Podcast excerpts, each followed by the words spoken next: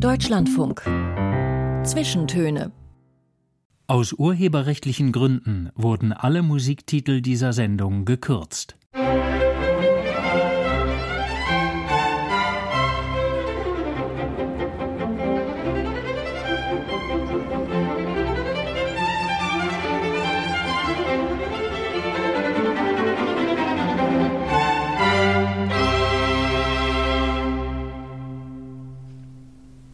Herzlich willkommen. Hallo, ich bin Julius Stucke. Ich freue mich sehr, dass Sie uns hören. Und wenn Sie möchten, dann hören wir heute gemeinsam einem Mann zu, der sich mit einer einigermaßen verrückt klingenden Dinosauriergrabung in Frankfurt am Main einen Kindheitstraum erfüllt hat, aber sicher auch etliche Kinderaugen hat leuchten lassen, die das gesehen haben. Am Senckenberg Naturmuseum in Frankfurt.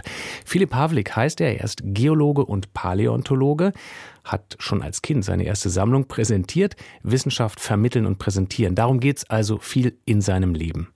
Es geht also heute sicher viel um Gestein, um Fossilien, um Dinosaurier und um die Frage, ob das alles nur Steine von gestern sind oder ob uns das auch was fürs Heute erzählt. Erstmal aber Herzlich willkommen, Philipp Pawlik. Vielen, vielen lieben Dank. Und auch ich, ich freue mich extrem, heute so ein bisschen über meinen Traum, über das zu berichten, was ich tat, was ich tue und was ich hoffentlich in Zukunft noch tun werde.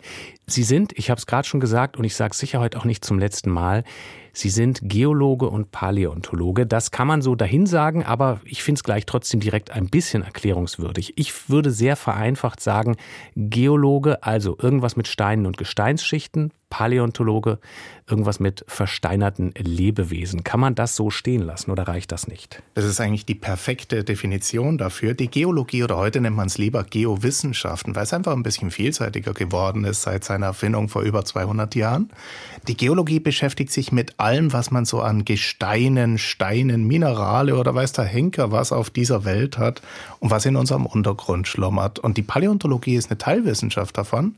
Die schaut sich an, was hat denn früher mal so gelebt oder anders formuliert, was ist von den Tieren und Pflanzen übrig geblieben, die irgendwann mal auf diesem Planeten gelebt haben. Was unter anderem ein Geologe und Paläontologe so machen kann, das lernen wir heute Stück für Stück am lebenden Exemplar äh, Philipp Pavlik natürlich genau kennen. Ich würde gerne konkret mit einem Ihrer Projekte einsteigen, ein ziemlich verrücktes Projekt. Sie haben für das Senckenberg Naturmuseum in Frankfurt vor drei, vier Jahren ein ganzes Grab, ein Dinosauriergrab, ein sogenanntes Bone Bed, eben nicht wie üblich an Ort und Stelle mit äh, Meißel und Pinselchen freigelegt, an Ort und Stelle, das war in dem Fall Wyoming in den USA, sondern sie haben dieses ganze Knochenbett nach Frankfurt transportiert, um es dort freizulegen. Wie kommt man auf so eine Idee? Ein Punkt ist ganz, ganz klar der, dass ich immer schon mal und immer bedeutet, seit ich fünf, sechs Jahre alt war, in Wyoming nach Dinos buddeln wollte. Und jetzt gab sich die tolle Chance in meiner früheren Arbeitsstätte im Senckenberg Naturmuseum in Frankfurt, dass man auch mit Leuten in Kontakt gekommen ist, die sowas möglich machen können. Und genau so ein Treffen gab es, wo wir mit einem privaten Unterstützer des Museums ein Essen hatten und so ein bisschen über mögliche Projekte gesprochen haben. Er sagte zu mir, sag mal, ähm, habt ihr denn nicht mal Bock, eine Dino-Grabung zu machen? Dann habe ich gesagt, aber wenn dann nur hier in Frankfurt. Und er sagt, jo, kein Problem. Es war eigentlich für beide zu dem Zeitpunkt völlig unklar, wie das überhaupt funktionieren sollte. Das war der Reiz und das war eigentlich auch das, was es gut gemacht hat. Ja, das hm. hat funktioniert da steckt ja aber schon drin, dass eben dieser Ort, wo sie es hergeholt haben, wie darüber sprechen wir natürlich noch, wo sie es hergeholt haben, nämlich Wyoming in den USA, ein ganz anderer ist als Frankfurt. In Frankfurt hätten sie nicht einfach irgendwie vor Museum die Erde aufreißen können und sowas finden, was sie in Wyoming gefunden haben. Was macht Wyoming so interessant für Geologen, für Paläontologen? Ich komme noch zwei Schritte zurück nach Frankfurt. Auch das Senckenberg Museum Frankfurt ist eine Fossilfundstelle. Nur leider Gottes viel, viel jünger. Aus der Zeit der Kreide, also vor circa 70 Millionen Jahren, gibt es in Deutschland so gut wie keine Dokumente. Und das ist in Wyoming komplett anders. Wyoming, Montana, auch runter dann Colorado, Denver und die Ecke da. Das sind lauter Sedimentgesteine, da kommen also die Steine wieder rein, die sich auf dem Kontinent vor eben circa 70, 80, 90 Millionen Jahren gebildet haben. Naja, und bekanntlich leben ja Dinos vorwiegend an Land. Und deswegen findet man in diesen Sedimenten, in diesen Ablagerungen irrsinnig viele Dino-Knochen. Und da haben Sie dann sich ein Feld ausgesucht, wo Sie gesagt haben, da schneiden wir jetzt einfach mal ein paar Tonnen Gestein raus. Einfach mal ist es natürlich nicht. Wie haben Sie sich das überhaupt ausgesucht? Also irgendwo mitten in Wyoming ähm, oder wussten Sie schon ganz genau, wo Sie hinwollen?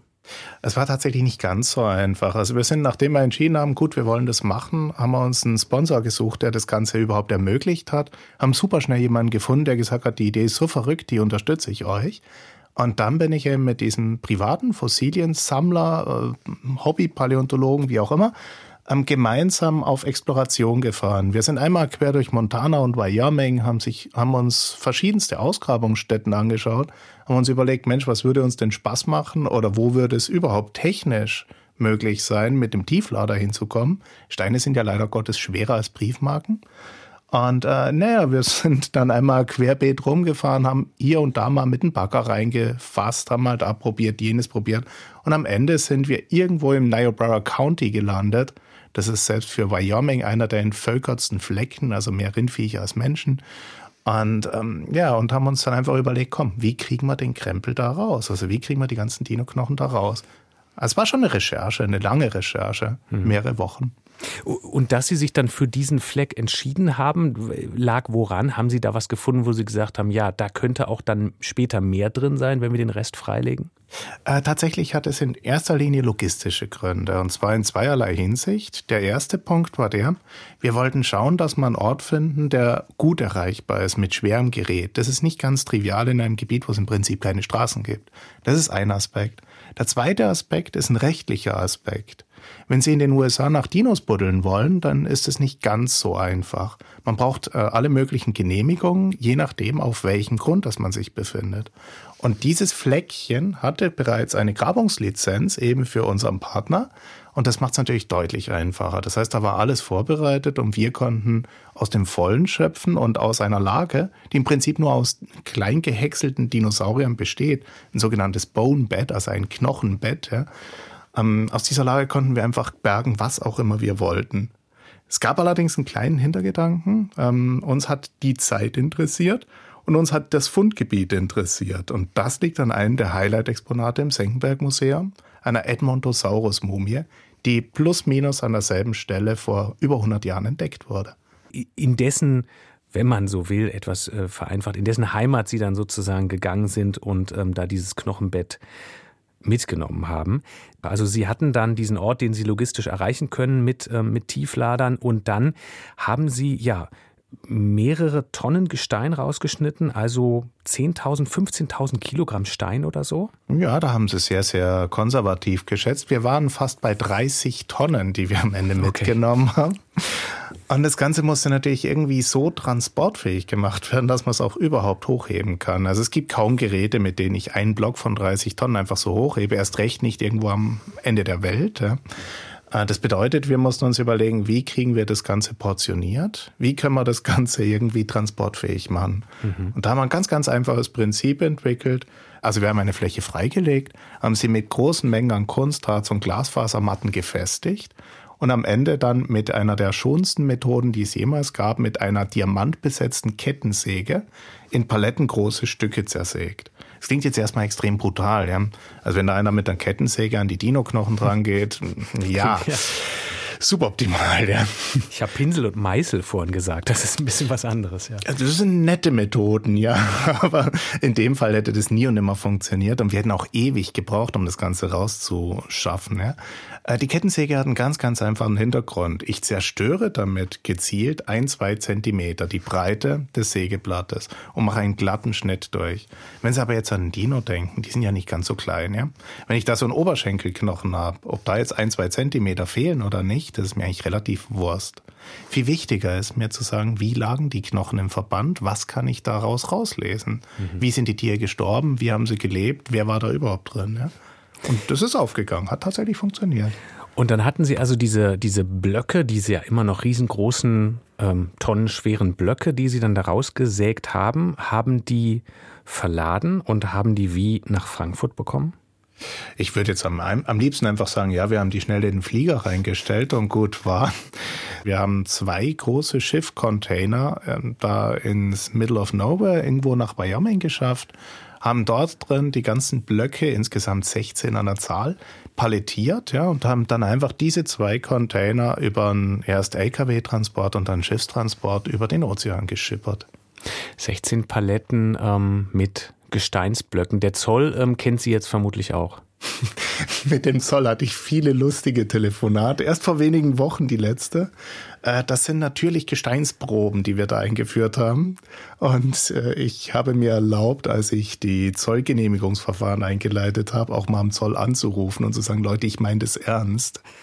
Philipp Havlik, Geologe und Paläontologe, heute zu Gast in den Zwischentönen im Deutschlandfunk. Wir sprechen über genau dieses äh, Projekt äh, gleich noch ein bisschen weiter, diese paar tausend Kilo Gestein mit Knochen von Dinosauriern drin, die er nach Frankfurt gebracht hat vor einigen Jahren. Was dann dort damit passiert ist, was er und sein Team daran erforscht und gezeigt haben, darüber sprechen wir gleich. Wir haben aber erstmal einen Song, den Sie mitgebracht haben. Gongo von Paolo Conte. Cade una matita, si rovescia anche il capo. Lo sento che lui è già qui. Nei paraggi intorno qui c'è Gongo che è arrivato, Gongo, Gongo, spirito lontano. Vieni nella notte blu a far di me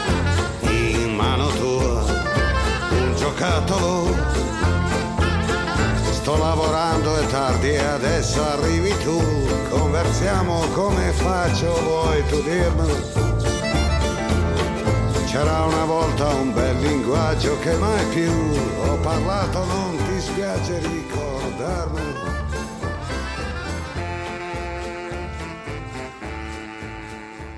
Gongo von Paolo Conte gewünscht vom Geologen Philipp Havlik.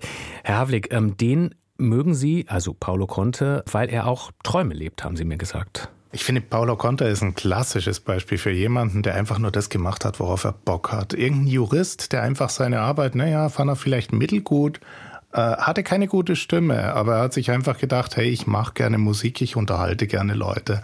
Und sowas finde ich, egal bei wem, einfach unglaublich bewundernswert. Leb deinen Traum, mach das, was du Bock drauf hast. Das haben Sie ja ähm, mit dieser, mit dieser wahnsinnigen ähm, Ausgrabungsgeschichte, die wir gerade schon angefangen haben zu erzählen, auch gemacht.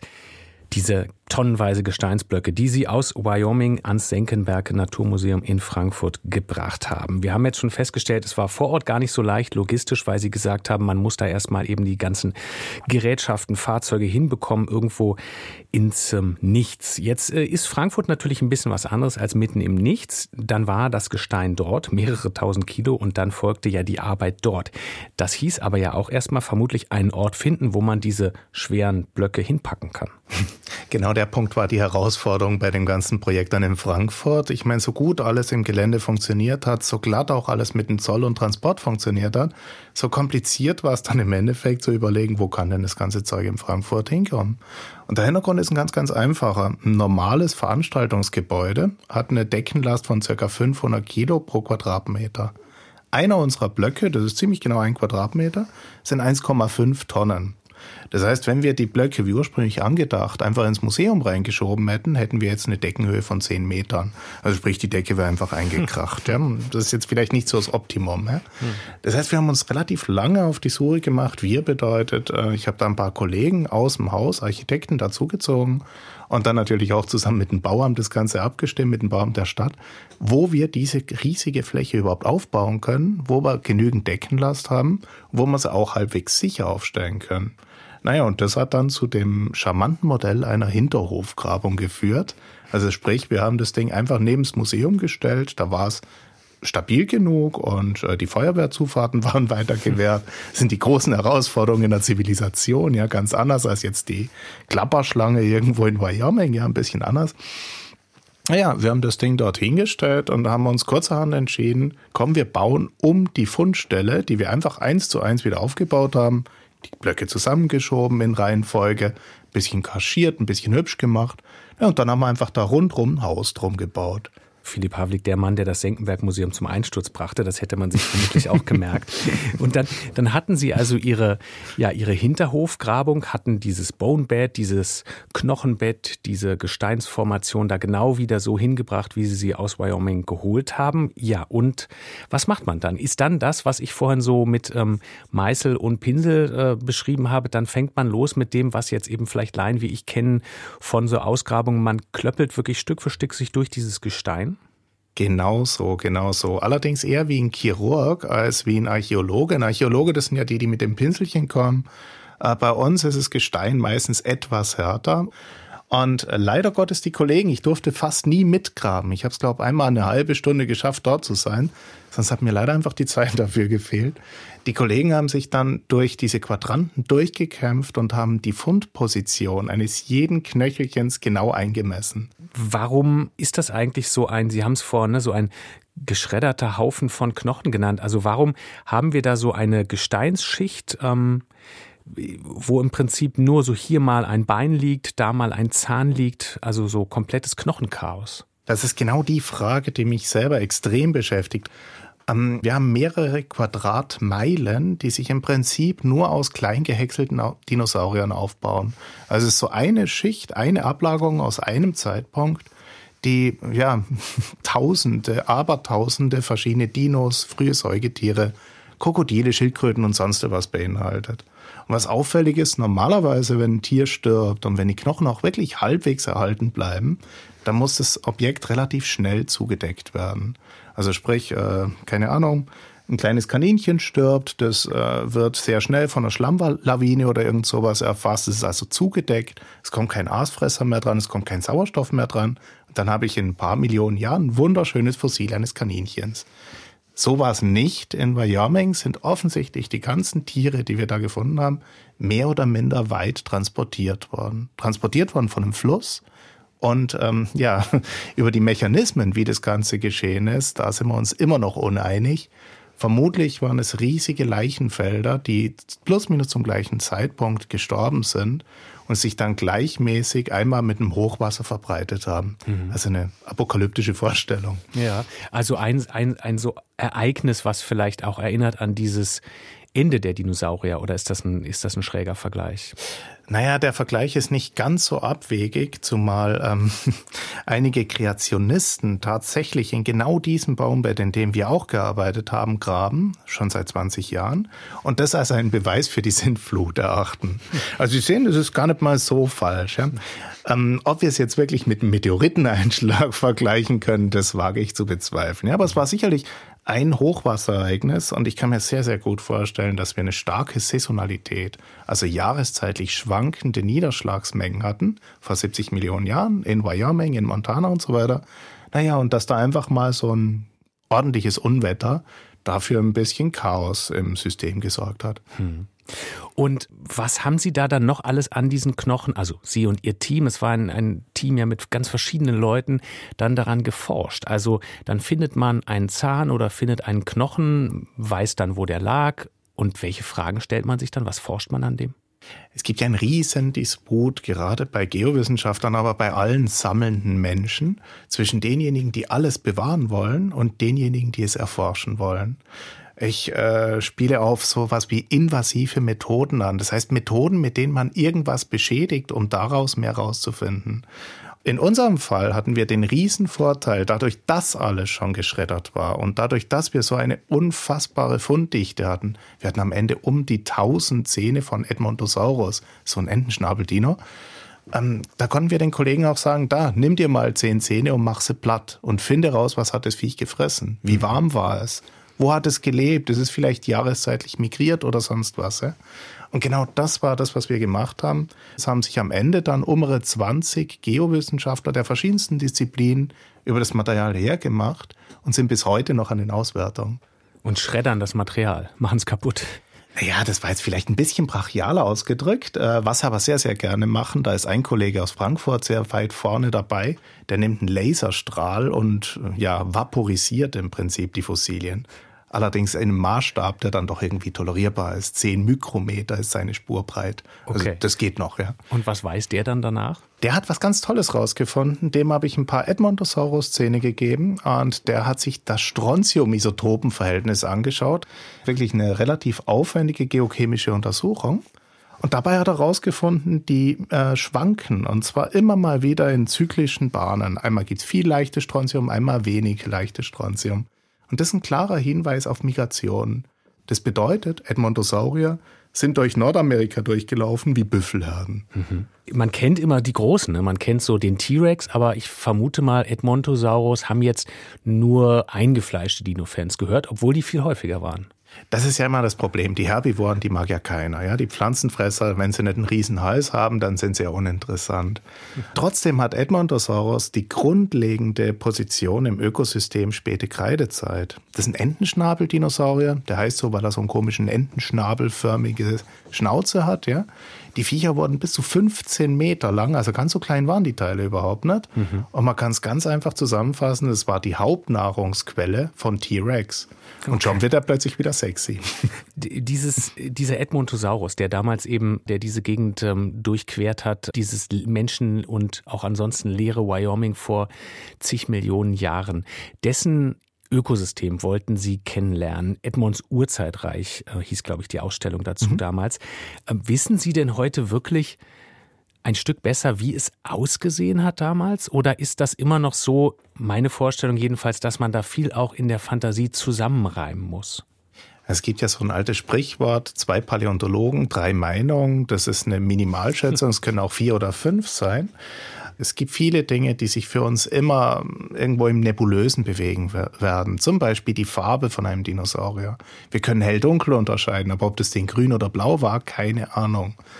Und dazu kommen natürlich noch viele, viele andere Bereiche. Aber der Einsatz von moderner Technologie in der Forschung, ähm, sei es jetzt ein Massenspektrometer, womit man sich diese Isotopen anschauen kann, seien es aber auch sehr ähm, hochauflösende bildgebende Methoden, wie zum Beispiel CT-Scans, 3D-Oberflächenscans und was da, Henker, was es da noch so alles gibt, ja, die ermöglichen uns immer mehr Einblick in immer mehr Details. Das heißt aber auch, Geologen, Paläontologen brauchen ein Stück Kreativität, den Hang dazu, sich was auszumalen, die Lücken irgendwie mit eigenen Ideen zu füllen. Die Paläontologie ist keine ähm, exakte Wissenschaft. Ja, wir arbeiten immer nur mit dem, was uns zur Verfügung steht. Und wir werden auch immer näher an die Realität kommen. Wie sah es denn früher aus? Allerdings werden wir nie in der Lage sein, und da bin ich absolut sicher, die Vergangenheit wirklich eins zu eins zu rekonstruieren. Wir werden immer ein bisschen mehr wissen und wir werden immer ein bisschen mehr reininterpretieren als das, was wir wissen. Und genau das macht den wissenschaftlichen Disput aus und das führt zu neuen Ergebnissen. Sie haben sich einen Kindheitstraum erfüllt mit ähm, dieser großen Ausgrabung. Das ist aber ähm, vermutlich nicht so die übliche Arbeit. Die übliche Arbeit eines Geologen und Paläontologen ist vermutlich weniger spektakulär. Ähm, ich bezeichne mich selber ja immer so ein bisschen als Wissenschaftsflüchtling. Ähm, ich arbeite ein bisschen in der Geologie, also in der reinen Forschung, aber ich arbeite ja viel, viel mehr in der Vermittlung von Wissenschaftsergebnissen in Museen, in Ausstellungen und so weiter und so fort. Die normale Arbeit eines wissenschaftlich tätigen Paläontologen ist mir tatsächlich zu großen Teilen zu langweilig. Da ist so viel mit Schreiben, so viel mit Bürokratie, so viel mit äh, Schreibtisch, mit irgendwelchen Review-Verfahren. Das ist nicht meine Welt. Äh, Ich will es selber verstehen. Ich rede gerne drüber. Ich mache gerne schnell eine Arbeit drüber. Aber ich möchte dann auch irgendwann mal was Neues wieder untersuchen. Philipp Havlik sagt das, hier zu Gast heute in den Zwischentönen im Deutschlandfunk. Geologe, Paläontologe und wie gehört Wissenschaftsflüchtling. Äh, Bis vor kurzem war er Ausstellungsmacher in Frankfurt am Senckenberg Naturmuseum. Anfang April wechselt er zu Grube Messel, einem UNESCO-Weltnaturerbe. Darüber sprechen wir natürlich auch noch. Wir wollten uns eigentlich für die Zwischentöne in einem Studio in Mainz treffen, aber ähm, ja, Bahnfahren ohne Streik ist noch unsicherer als mit Streik. Deshalb bin ich jetzt ähm, in einem Studio in Berlin. Sie sitzen in Mainz. Ich erzähle das deshalb, weil wir gleich noch ein kleines Stück weiter südlich wollen, nämlich dahin, wo Ihre Kindheit und Jugend gelegen hat, noch ein Stück weit südlicher als Mainz, Frankfurt und die Grube Messel. Und in diese Richtung nimmt uns schon mal ein erster Song. Ein ähm, Jazz-Bar, Bar-Jazz-Klassiker, einer der meistverkauften Jazz-Songs überhaupt, das Dave Brubeck Quartett mit Take Five. Es ist ein Song, haben Sie gesagt, der Sie an die Kindheit erinnert in Hotelbars. Da fragt man sich, kurz schon mal, was bitte für eine Kindheit war das? Das ist doch die normale Kindheit. Also ich war, hatte tatsächlich in der Zwischenzeit, muss ich sagen, das Privileg, dass ich in äh, Hotels in der Schweiz und in Norditalien aufwachsen durfte. Hotels, die immer sehr, sehr viel mit Kultur zu tun hatten, mit Jazzkonzerten und sonst was. Und so war das für mich im Prinzip völlig normal, dass man am Abend dann nochmal schnell aufs Jazzkonzert in einer großen Bar geht. Warum das so war, warum äh, Philipp Pavlik so aufgewachsen ist, das hören Sie nach den Nachrichten oder wenn Sie uns als Podcast hören, nach dem nächsten Song von Dave Brubeck, Take Five. Und dann gehen die Zwischentöne weiter.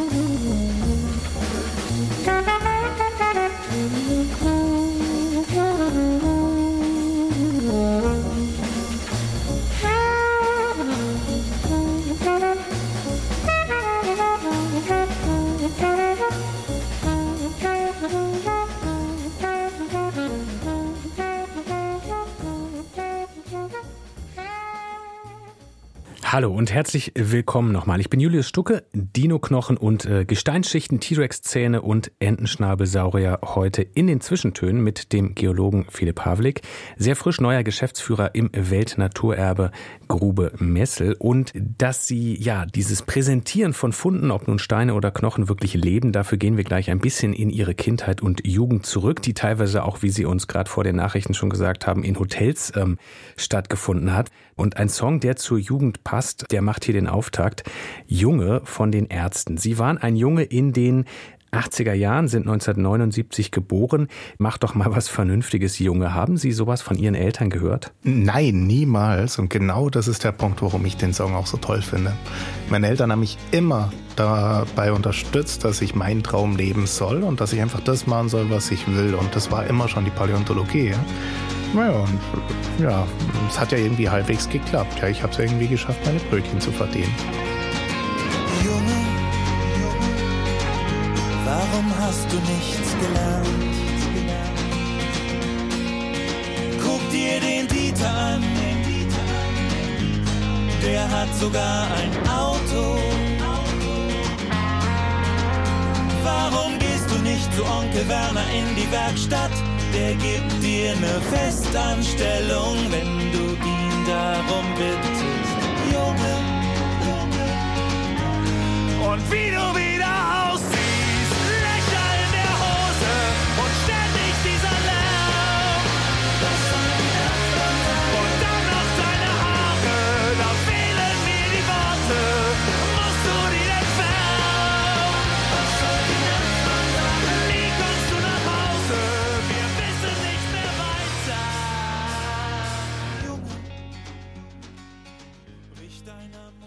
Junge von den Ärzten, mitgebracht vom Geologen und Paläontologen Philipp Havlik. So ein wunderbarer Text, aber er hat es schon gesagt, er hat solche Sprüche von seinen Eltern, mach doch mal was Vernünftiges, Junges, sowas hat er nicht gehört. Ihre Eltern haben sie immer unterstützt. Ähm, wobei angedockt an den Song ich ähm, noch fragen würde, vielleicht haben sie es ihren Eltern auch einfacher gemacht, weniger Angriffsfläche äh, geliefert für elterliches Kopfschütteln? Das würde ich definitiv verneinen. Also meine Eltern hatten sehr zu leiden und da mehr als eine ist die Wochenendgestaltung, die sich ab dem Alter von sechs Jahren bei mir, also meine Eltern waren da schon ein bisschen älter, eigentlich auf Steinbrüche verlagert hat. Also man durfte dann irgendwo in Steinbruch und bestenfalls noch mal irgendwo was essen gehen. Das war so der Kompromiss.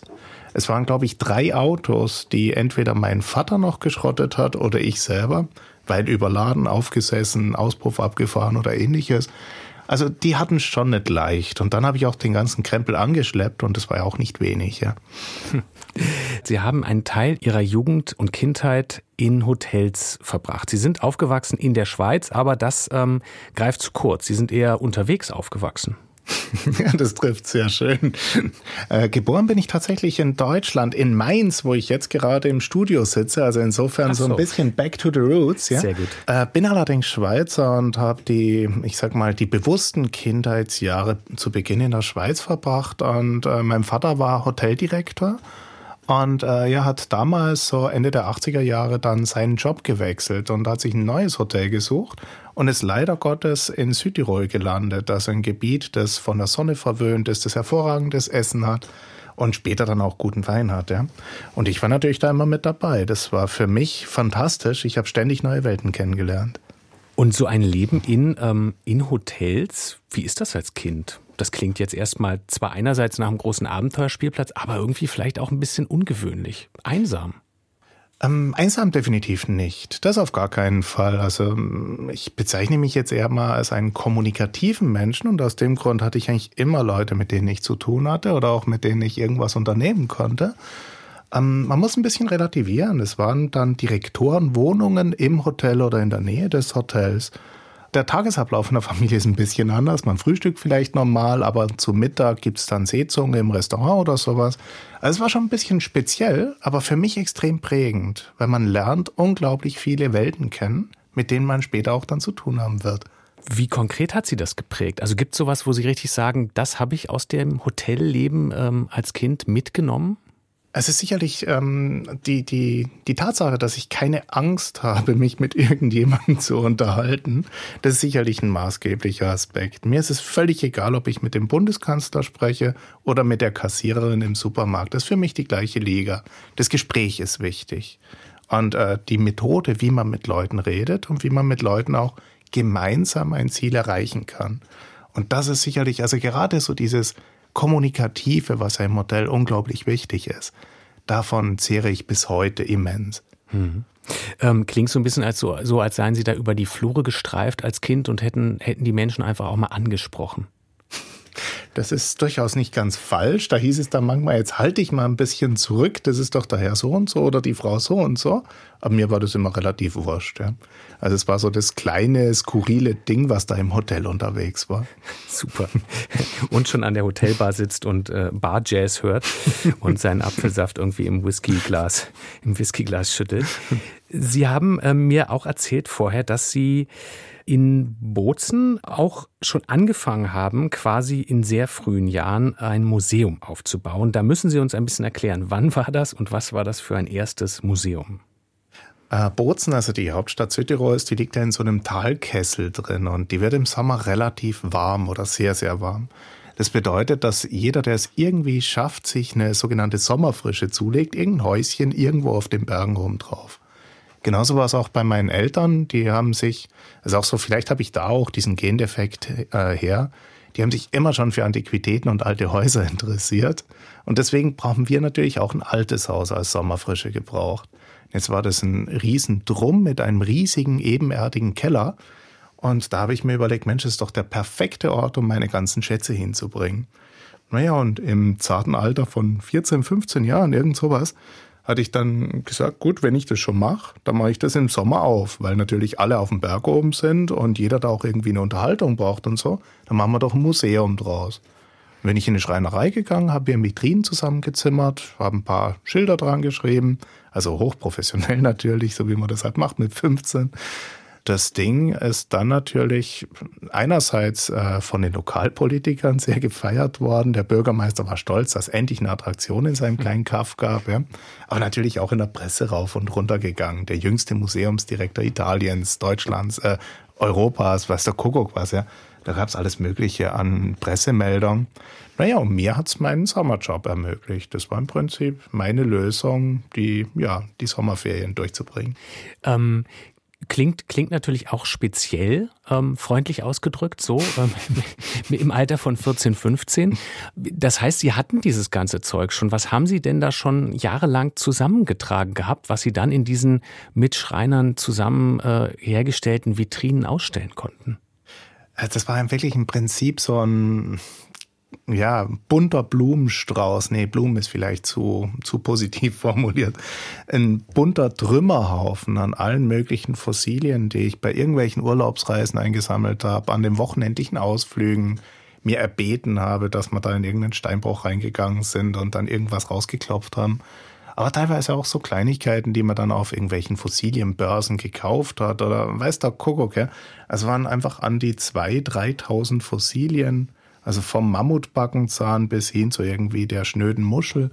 Also wirklich alles einmal querbeet, die ich da in zeitlicher Reihenfolge ausgestellt hatte und sie halt mit Geschichten untermauert habe. Und genau das war der Knackpunkt. Erzähl was Schönes zu den Objekten und schon werden sie lebendig. Mhm. Das heißt, da waren durchaus also ähm, auch aus Ihrer heutigen Expertensicht, wenn Sie jetzt auch so Trümmerhaufen gesagt haben, aber da waren schon Dinge mit wissenschaftlichem, sammlerischen Wert. Mammutbackenzahn klingt jetzt für mich schon nicht nach irgendeinem so Kind hat einen tollen Stein gefunden. Ja, es war natürlich schon ein bisschen, ein bisschen besser als das, was man jetzt bei der Sammlung eines 15-Jährigen erwartet. Lag auch daran, dass meine Eltern mich wirklich systematisch gefördert haben.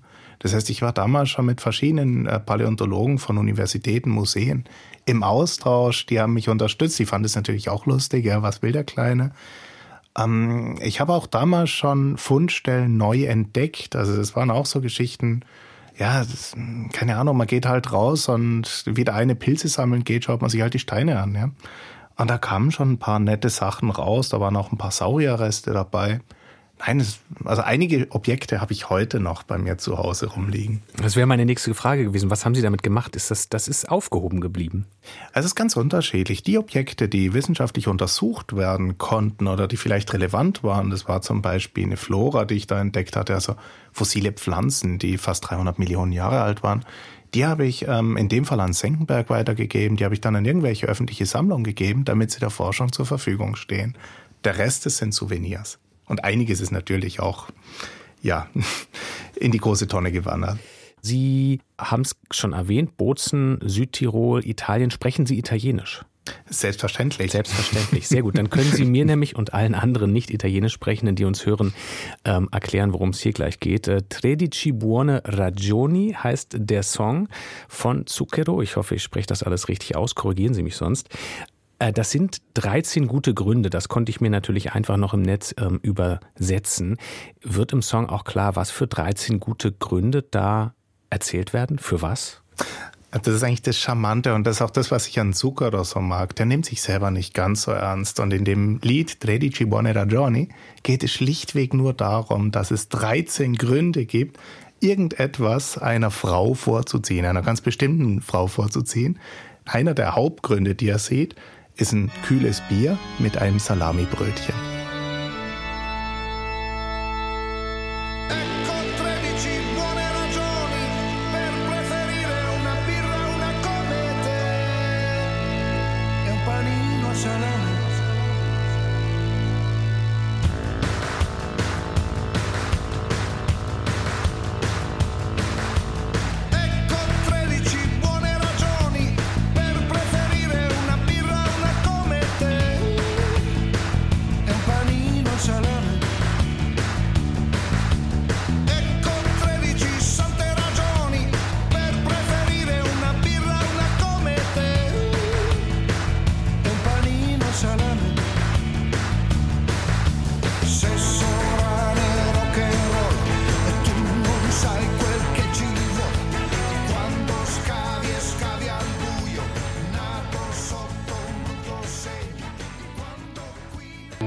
Tredici buone ragioni von Zucchero, ein Song, den sich der Geologe Philipp Havlik gewünscht hat für die Zwischentöne hier im Deutschlandfunk. Und während der Song lief, Herr Havlik, haben Sie mir gesagt, den haben Sie damals auch an der Hotelbar getroffen.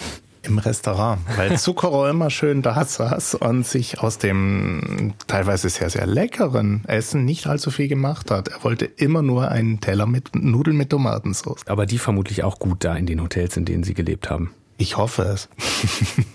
Wir wollen sprechen über Ihre neue Arbeitsstelle, denn Sie sind ähm, zuständig äh, künftig für die Weltnaturerbestätte Grube Messel, für die Präsentation dieser Schätze, die dort liegen. Und ähm, wenn wir das erzählen, dann, ähm, dann können Sie, die Sie uns hören, auch erfahren, warum eine Riesenschlange ähm, nach dem früheren Politiker äh, Joschka Fischer benannt wurde. Auch das, ähm, auch daran kommen wir hier vorbei. Aber vielleicht sollten wir erstmal so ein bisschen klären, was das ist, Messel, diese Grube. Ähm, das war mal ein Tagebau für Ölschiefer, so ganz grob von 1880 bis in die 1970er Jahre wurde da abgebaut und dann wäre es beinahe, der Plan war schon gemacht, eine Mülldeponie geworden. Das wäre eine traurige Geschichte gewesen für diesen Ort, der heute Weltnaturerbestätte ist, weil man dort spannende Dinge gefunden hat und noch findet. Aber Herr Havlik, für die von uns, die das nicht kennen, was konkret wäre da verloren gegangen? Also was macht Messel so besonders? Was findet man da?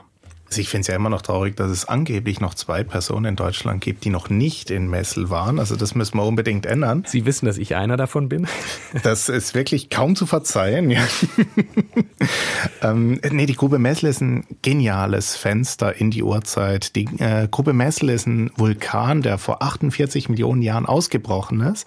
Und hat sich in diesem Vulkankrater drin ein riesiger See gebildet. Und vor 48 Millionen Jahren, das war eine Phase, als in Deutschland Bedingungen herrschten, wie wir sie heute irgendwo in den Volltroben haben, also irgendwie sowas wie Amazonas oder so. Und ähm, das hat dazu geführt, dass wir eine unfassbare Biodiversität rund um diesen See hatten. Und die wurde komplett in dem Sediment, in dem Dreck, der nach und nach in den See reingerieselt ist, erhalten.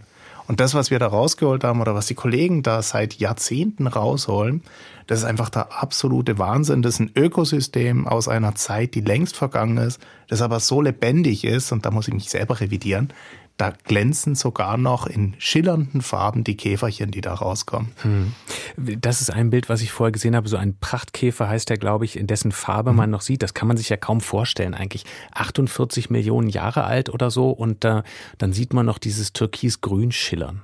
Das ist verrückt. Das ist äh, schlichtweg der genialen Erhaltung an dieser Stelle äh, zu verdanken. Wenn wir an Wyoming zurückdenken, Wyoming war wirklich ein zusammengeschwemmter Haufen von irgendwas, mhm. ja, wenn wir es so formulieren wollen.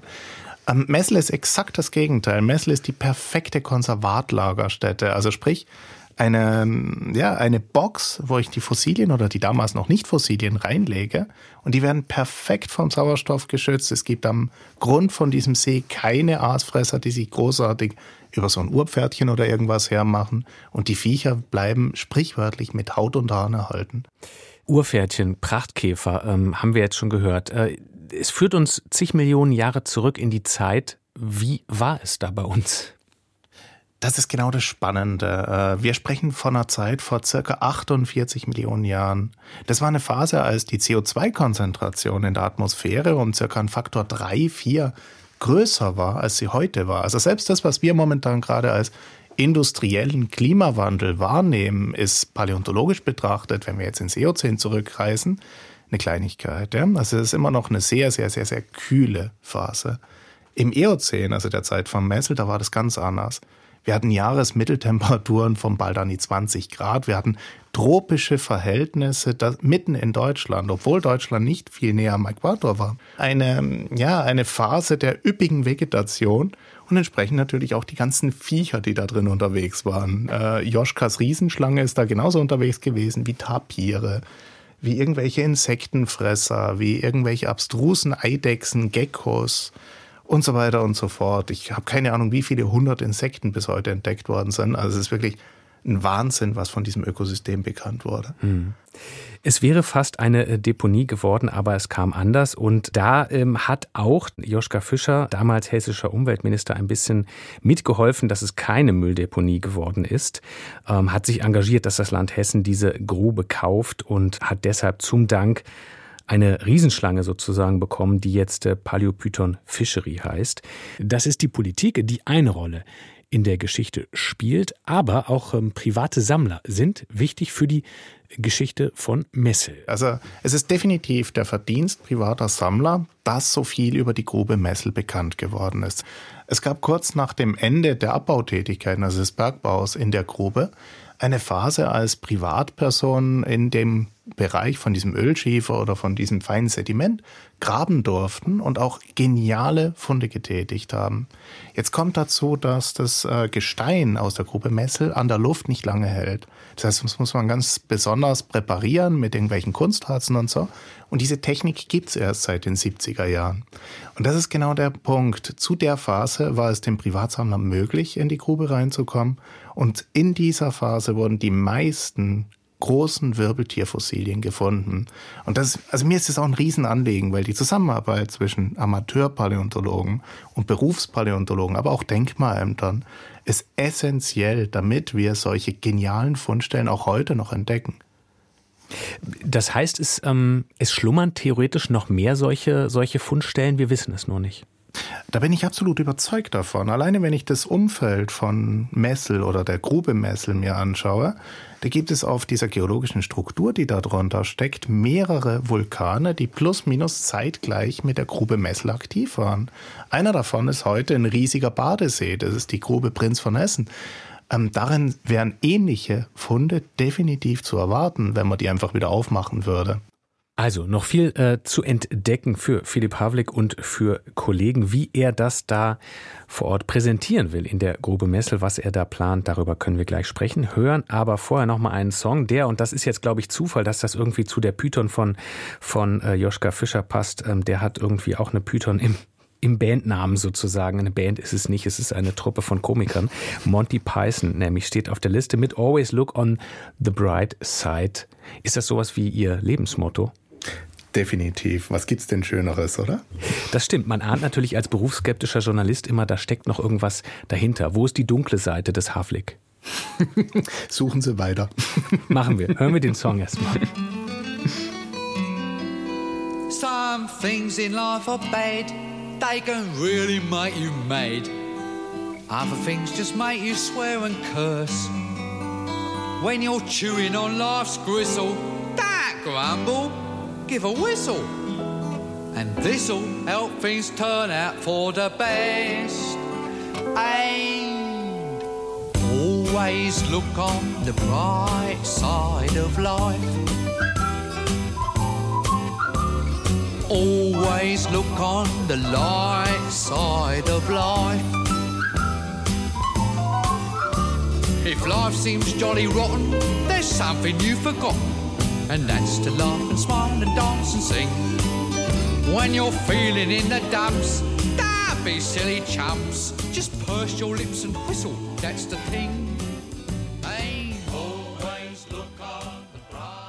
Always look on the bright side of life. Monty Python. Gewünscht von Philipp Havlik, Geologe, Kurator, Geschäftsführer der Welterbestätte Grube Messel und offenbar Monty Python begeistert. Da hieß es gerade, man, kommt, man kommt aus dem Nichts, man äh, geht ins Nichts, also hat man auch nichts zu verlieren, Herr Havlik. Ähm, interessant aber trotzdem, wenn man in diesem Nichts dann eben von Menschen wie Ihnen aufgespürt wird, irgendwo in den äh, Gesteinsschichten. Und ähm, das, was man aufgespürt hat in der Grube Messel, das präsentieren Sie jetzt. Das ist die Aufgabe der Weltnaturerbe Grube Messel GmbH, so heißt es ähm, komplett.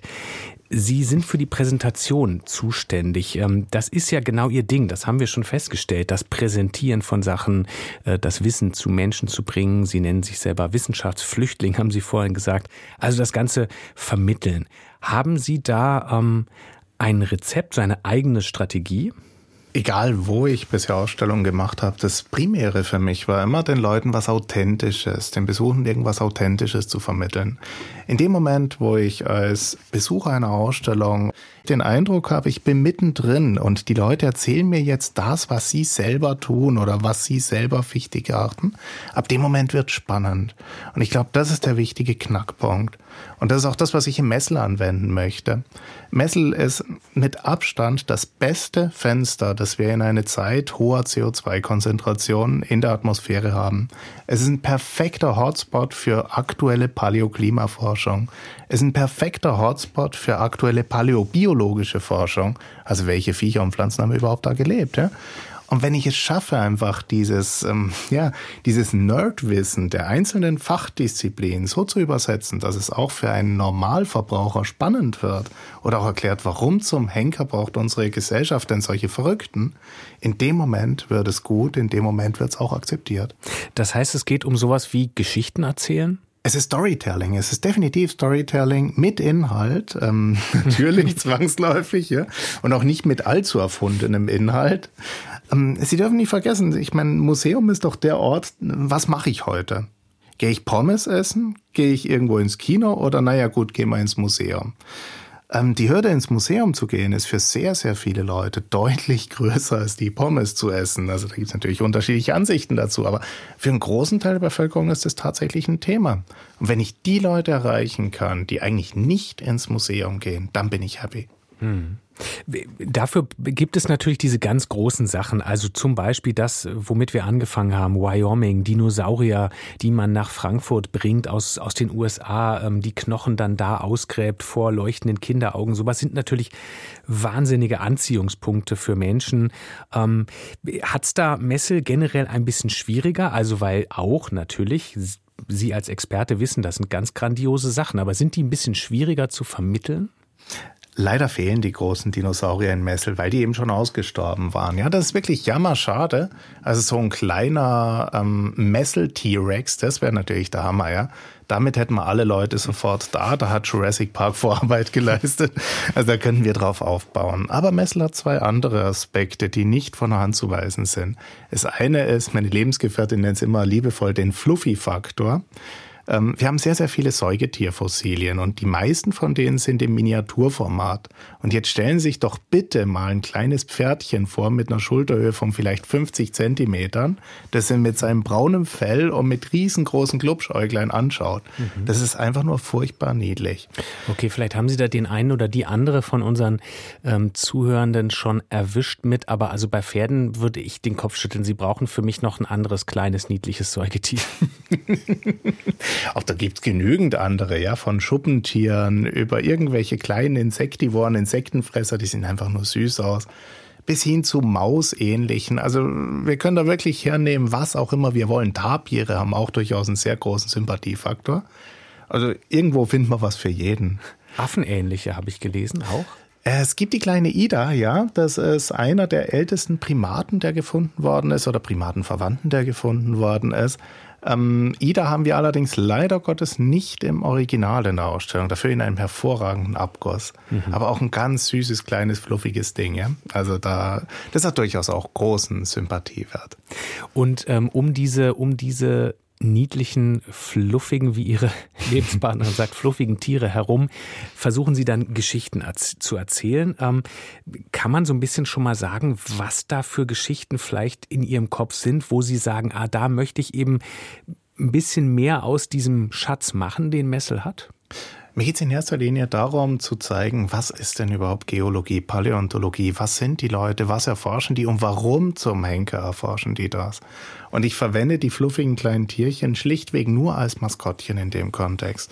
Das sind tolle Objekte, die sind fantastisch, aber das, was wir erforschen, ist eigentlich deutlich wichtiger. Und zwar ist es der Klimawandel. Und das ist für mich das A und O vom Messel. Äh, derzeit äh, läuft in Hessen eine recht weit beachtete Untersuchung zu vergangenen Hoch-CO2-Klimata, die als Analoge für dafür genommen werden, was vielleicht in Zukunft auf uns, ähm, ja, uns bevorsteht. Ja, also was passiert denn, wenn der CO2-Gehalt in der Atmosphäre nochmal um zwei, dreifache Werte steigt? Ja? Und genau diese äh, Forschungsarbeit, das war für mich so ein bisschen der Anlass zu sagen, Mensch, wir können doch aus Metal noch viel mehr rausholen. Wir haben in Messel ein perfektes Buch in den Gesteinen, in dem ich schauen kann, was macht das Ökosystem auf solch extrem hohen Temperaturen. Also von, äh, von Messel lernen heißt äh, für unsere Zukunft lernen. Das gucken wir uns gleich noch ein bisschen genauer an. Mit Philipp Havlik, Geologe und Paläontologe, heute hier im Deutschlandfunk in den Zwischentönen. Bis dahin haben wir aber noch einen Song von Metallica, Nothing Else Matters. Warum ist der auf Ihrer Liste? Nothing Else Matters ist für mich einfach Jugend. Das ist das, was ich erlebt habe, wenn ich mal nicht im Hotel unterwegs war. Ich wollte gerade fragen, waren die auch bei Ihnen im Hotel? Ah, da müsste ich jetzt lügen. Ich glaube nicht. Aber ich bin mir. Doch, nee, ich glaube nicht. Nee, ich glaube, Metallica hat zu der Zeit in Italien keine Tour gemacht. Leider. Frechheit.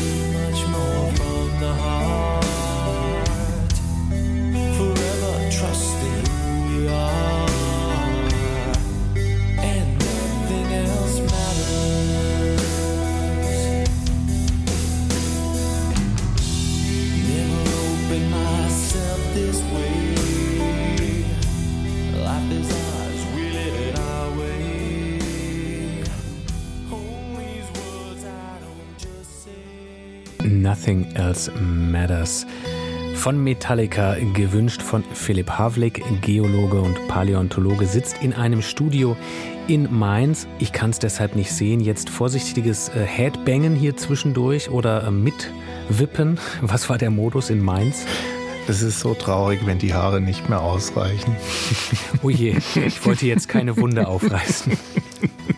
Wir haben gerade schon angerissen, dass bei all Ihrer Forschung, ähm, egal jetzt, ob es um Dinograbungen geht oder um das Weltnaturerbe in der Grube Messel, dass es da immer um mehr geht als um nettes, aber nutzloses Wissen. Sie haben gesagt, man lernt da viel über Ökosysteme, man lernt was über Klimawandel und äh, man lernt damit auch was über das, was eben in Zukunft äh, passieren könnte.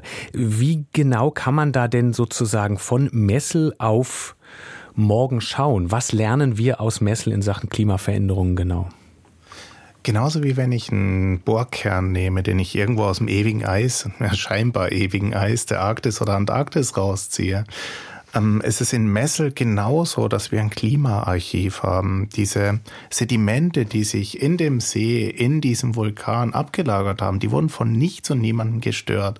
Das heißt, ich habe da so einen Abschnitt über knapp eine Million Jahre. Äh, Klammer auf, vor einer Million Jahre gab es keine vereisten Polkappen, nur mal so als Beispiel, ja, deswegen ewiges Eis und Anführungszeichen äh, habe ich einen Abschnitt von einer Million Jahre circa in 300 Metern Gestein konserviert. Das heißt, ich habe wirklich ein, ja, ein Archiv, das mir exakt zeigt, wie war es denn an dieser einen Stelle mitten in Deutschland vor 48 Millionen Jahren. Und diese Informationen zu sammeln, diese Informationen auszuwerten, zu schauen, was passiert denn mit den Viechern, wenn es ein bisschen wärmer, ein bisschen kälter wird, das ist für uns natürlich das beste Analogum für Untersuchungen des bevorstehenden Klimawandels. Was passiert mit den, wie Sie sagen, mit den Viechern? Was passiert mit denen, wenn es wärmer wird? Also wir lernen von Messel, was ein Klimawandel uns bringen könnte. Was könnte er bringen? Was lernen wir? Kommen, kommen wieder Urpferdchen? Ich würde es ja sehr begrüßen, aber ich denke mal eher nein. Ähm, Klimawandel führt automatisch dazu, dass viele Tiere aussterben werden. Das ist völlig normal. Ich meine, sowas wie der Eisbär, der hat nun mal einen Habitat, der sehr stark von den momentanen Klimabedingungen abhängig ist. Ja, da sehe ich jetzt langfristig nicht so die Riesenchancen für ihn. Andererseits werden andere Bereiche komplett neue Ökosysteme bereitstellen. Denken Sie zum Beispiel mal an die Taiga oder die Tundra, ja, große Bereiche Sibiriens oder insgesamt Russlands, ähm, die sich massiv verändern werden. Beispiel Permafrost haut auf, es werden monströse Sumpflandschaften entstehen in den Gebieten. Das führt zur Bildung neuer Arten. Und das ist eigentlich das Schwierige immer in der Kommunikation darüber, in der Vergangenheit haben wir festgestellt, dass wenn das Klima deutlich wärmer wird, gibt es auch eine höhere Biodiversität. Das heißt, wir verursachen durch den menschgemachten Klimawandel jetzt erstmal ein Artensterben von dem, was wir kennen, aber ähm, es kommen mehr neue dazu? Das wäre tatsächlich ein Zukunftsszenario, was denkbar ist. Es gibt allerdings zwei Wermutstropfen dabei. Sie sprechen gerade mit einem Paläontologen und ein Paläontologe hat ein ganz komisches Gefühl für Zeit. Das heißt, die Phase, wo sich sowas verändert, wird zwar nicht allzu lange sein, sagen wir mal ein paar tausend, zehntausend, hunderttausend Jahre, ja, also lächerlich kurz erdgeschichtlich betrachtet.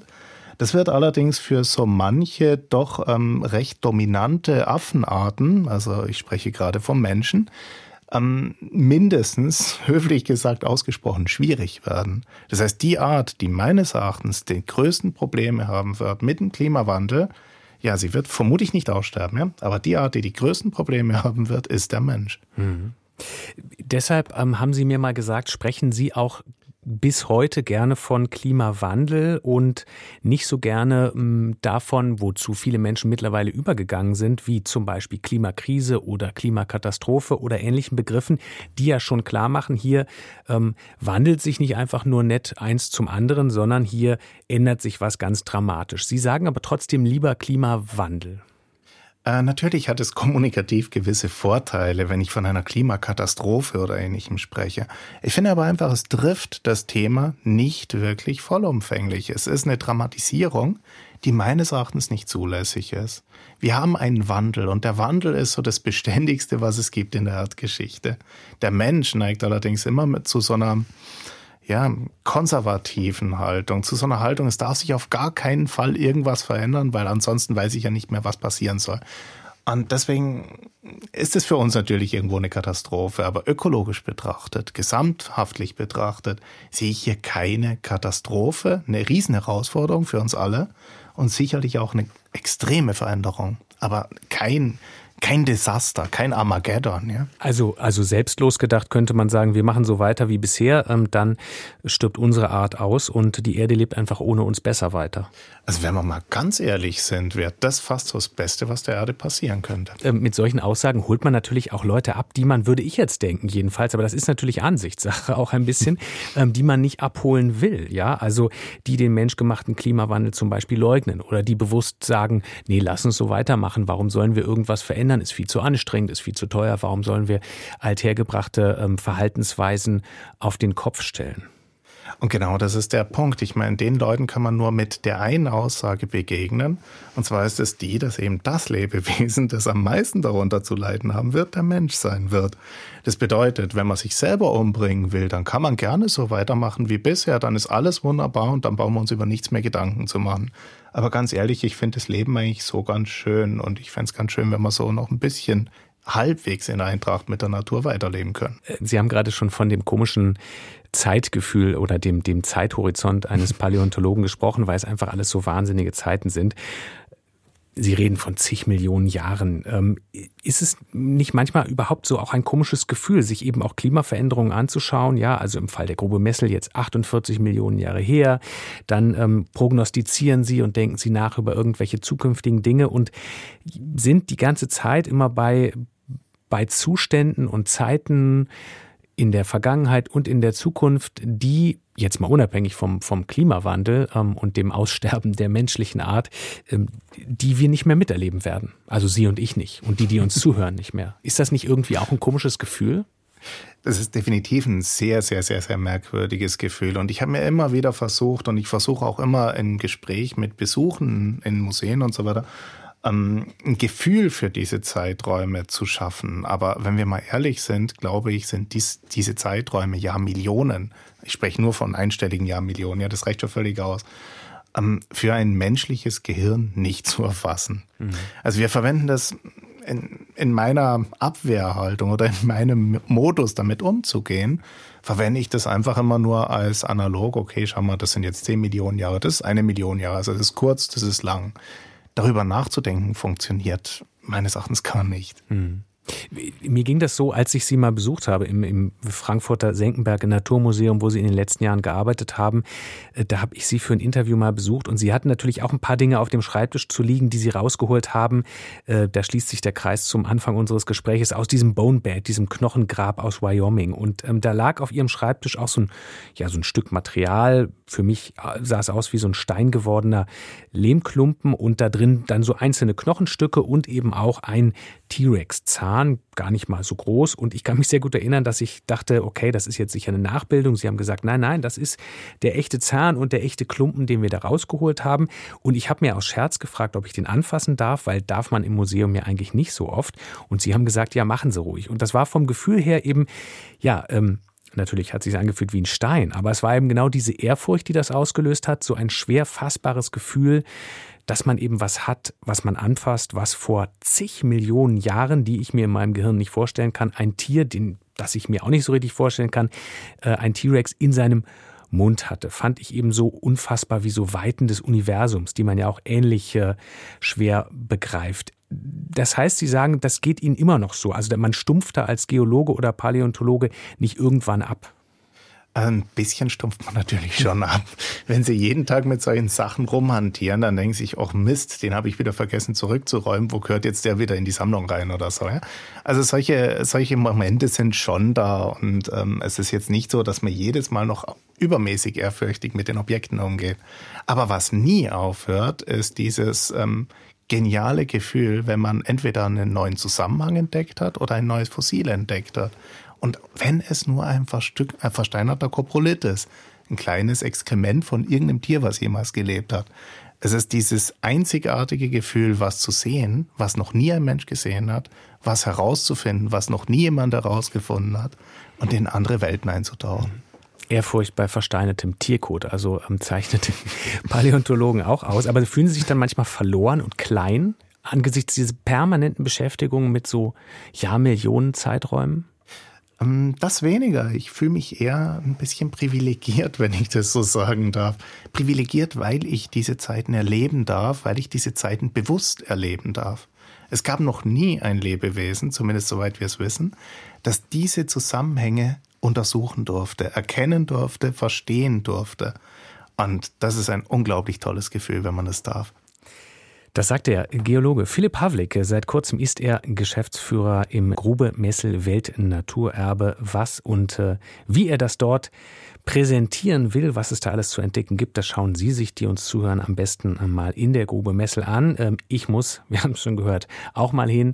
Herr Havlik, ich sage auf jeden Fall für heute erstmal ganz herzlichen Dank für diese Einblicke in Ihr Leben und Ihr Arbeiten. Vielen Dank für das tolle Interview. Und wir haben auch noch einen Song, zu dem Sie uns ein bisschen helfen müssen vielleicht, von Hubert von Geusern. Ich habe gelesen, kannte ich nicht, ein Alpenrocker. Da habe ich in meinen Flachlandohren dann erstmal gedacht, oh je, feucht, fröhliche Skimusik. Ähm, aber das ist es irgendwie nicht. Das war ein Vorurteil. Das muss ich ablegen. Es hat schon was von Volksmusik, aber es ist irgendwie doch was anderes. Ja, Hubert von Geusern ist für mich auch so ein bisschen Kindheitserinnerung. Ist ein Tiroler, also kein Südtiroler, aber relativ nahe dran. Viele Songs gehen tatsächlich in diese Alpidylle oder in diese Bergidylle, was so ein bisschen grausam ist. Aber äh, einige Songs und so auch der, den ich ähm, mir ausgesucht habe oder mir gewünscht habe, so rum, zeigt halt doch deutlich sozialkritische Töne. Mhm. Brenner Turz Gurt heißt der. Sie müssen es mir übersetzen. Was brennt da gut oder brennt da überhaupt irgendwas? Brennt da super und zwar das Geld. Das Geld wird da verbrannt. Äh, ja, er philosophiert drüber, was man denn mit Geld machen kann. Und da fällt ihm ein, ach Mensch, eigentlich könnte man damit ganz gut, wie man in Tirol sagt, Oschiere. Also anzünden. Hubert von Geusern. Also der letzte Song hier in den Zwischentönen für heute, gewünscht vom Geologen Philipp Havlik. Das hören wir bis zu den Nachrichten. Wenn Sie uns live hören, dann hören Sie danach Rock etc. Heute mit der fränkischen Band Robocop Kraus genug Zwischentöne. Für zwischendurch finden Sie immer auf deutschlandfunke.de und in der DLF Audiothek. Nächste Woche zu Gast der Schauspieler Edgar Säge. Ich bin Julius Stucke. Ich danke Ihnen fürs Zuhören. Tschüss.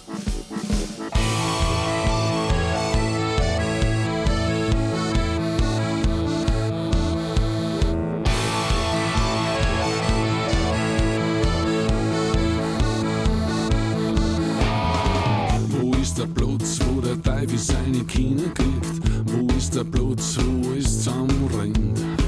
Wo ist das Feuer, hey, wo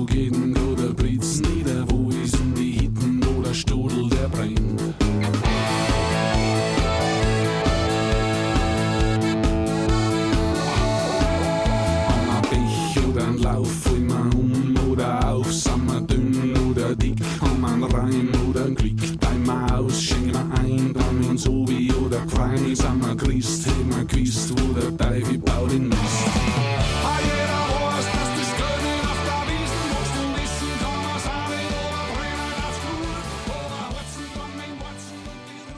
Aus urheberrechtlichen Gründen wurden alle Musiktitel dieser Sendung gekürzt.